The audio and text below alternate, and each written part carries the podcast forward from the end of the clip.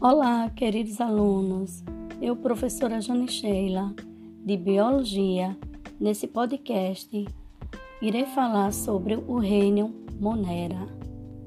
Esse reino recebeu essa denominação porque representa os primeiros organismos que não apresentam um núcleo definido. Um núcleo que não apresenta membrana nuclear. E esses seres são seres unicelulares que habitam diversos ambientes. Estão presentes no ar, na terra, na água, dentro do organismo de indivíduos. E esses seres são seres altamente microscópicos, podem viver isolados ou podem viver em colônias. E as espécies que compreendem esse reino são as bactérias, algas azuis e bactérias primitivas denominadas de arqueobactérias. Essas algas azuis representam as cianobactérias, que são bactérias que apresentam clorofila e por conta disso realizam a fotossíntese. Portanto, o reino Monera compreende organismos que representam os unicelulares procariontes. Vamos ver a estrutura dos organismos que pertencem a esse reino. As bactérias, elas apresentam uma parede celular, elas apresentam um flagelo e a única organela presente são os ribossomos, que desempenham a função de síntese proteica. Apresenta uma membrana com a invaginação, denominada de mesossomo. Então, o mesossomo representa uma invaginação da membrana. E essa invaginação é responsável pelas trocas gasosas. São responsáveis pela é, o metabolismo energético, já que a bactéria não apresenta mitocôndria.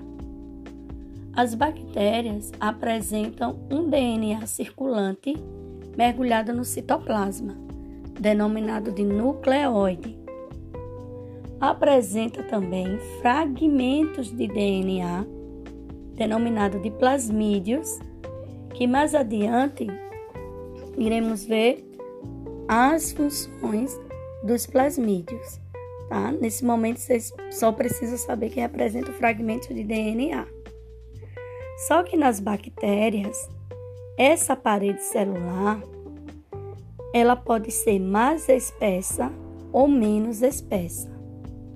Quando a parede celular da estrutura bacteriana é mais espessa, e não apresenta um envoltório extra, essa bactéria ela é classificada como gram positiva, porque a parede é espessa, não tem mais outro envoltório, então ela, elas são é, sensíveis a antibióticos. Elas absorvem diretamente antibióticos que são utilizados para é, combater determinada doença ocasionada por bactérias.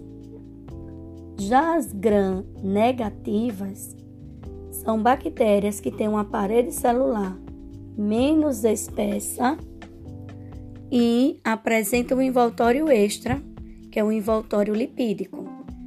Então, esse tipo de bactéria é classificada como negativa porque devido à presença dessa camada lipídica, torna essa bactéria resistente a antibiótico.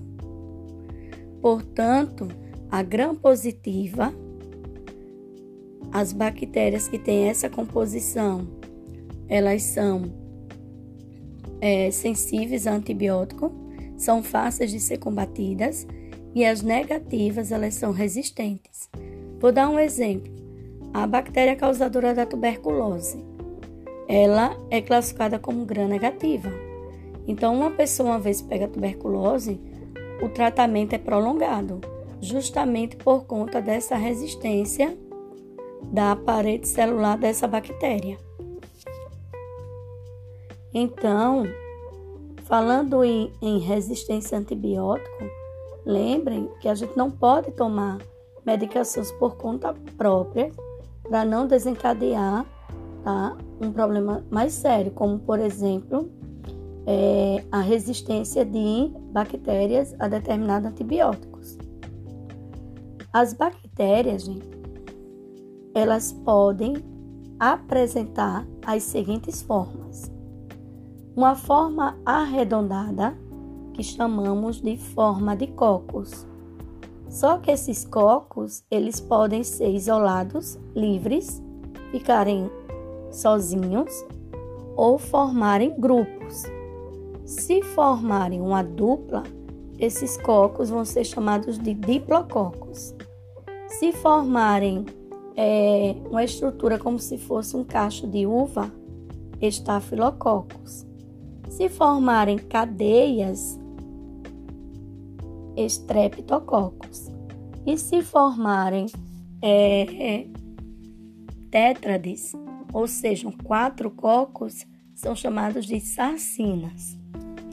Também tem outro formato, o formato de bastão, de bastonete, que são os bacilos, como por exemplo o causador da tuberculose, né? O causador do tétano também tem esse formato de bacilo. Vibrião, porque tem um formato de ponto e vírgula. Aí vamos recordar aí uma bactéria causadora da cólera que tem essa forma. Espirilo tem um formato assim de helicoidal, como se a estrutura ela fosse se enrolando. Temos como exemplo a bactéria causadora de uma doença sexualmente transmissível, a sífilis. As bactérias se reproduzem assexuadamente, por divisão binária ou cisparidade. O que significa isso? Uma bactéria se divide em duas e assim sucessivamente. Só que existem bactérias que podem se reproduzir sexuadamente por três processos. Agora, essa reprodução sexuada ocorre não com a participação de gametas, mas com a troca de material genético. Então, temos um processo chamado de conjugação, em que o plasmídio, lembra que eu falei sobre isso? Que é um fragmento de DNA. Pronto. Duas bactérias formam pontes citoplasmáticas e uma transmite o plasmídio para outra, e com isso modifica o material genético. Esse processo é chamado de conjugação, porque tem a formação de pontes citoplasmáticas. Elas vão se unir para ocorrer a troca do material. Temos também um processo chamado de transformação. É quando ocorre um rompimento de uma bactéria e os famosos plasmídios ou fragmentos de DNA são incorporados por outra bactéria. E ainda temos outro caso de reprodução sexuada. Lembrem que é sexuada porque vai ocorrer troca de material genético apenas. É um processo denominado de transdução, que tem a participação de vírus tá? que se fixam em bactérias denominados de fago ou bacteriófago. O vírus vai lá, se fixa na bactéria, injeta o material genético dele. Aí o material genético dele vai ser incorporado ao material genético da célula, da célula bacteriana. E isso modifica é, a estrutura da bactéria, o material da bactéria. Vejam bem, gente, quando falamos em bactérias, achamos que elas são apenas causadoras de doenças. Mas não. Bactérias desempenham também importantes papéis, não só para o ambiente, como também para o nosso organismo. Exemplos: um papel é, ecológico importante das bactérias para o ambiente. As bactérias elas são recicladoras da matéria, ou seja, elas são decompositoras. Vão converter aquela matéria orgânica morta em inorgânica, água e sais minerais que vão servir para o solo como adubo e os vegetais vão absorver para realizar a fotossíntese. Então, isso faz parte do ciclo da matéria. E para o nosso organismo, as bactérias são usadas na produção de antibióticos, as bactérias são utilizadas pelas indústrias na produção dos derivados do leite, como leite fermentado, é, manteiga, é, Yakult, né? iogurtes.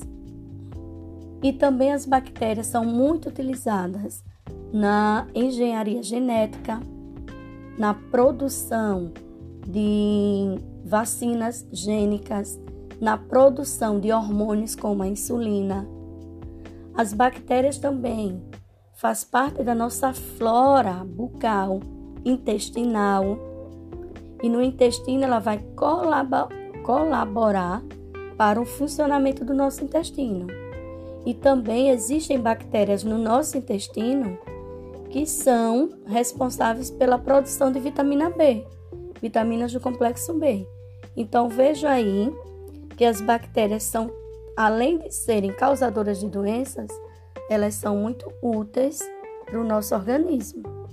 É isso aí, meus queridos alunos. Isso aí fica um resumo sobre o Reino Monera. Um grande abraço e fiquem com Deus.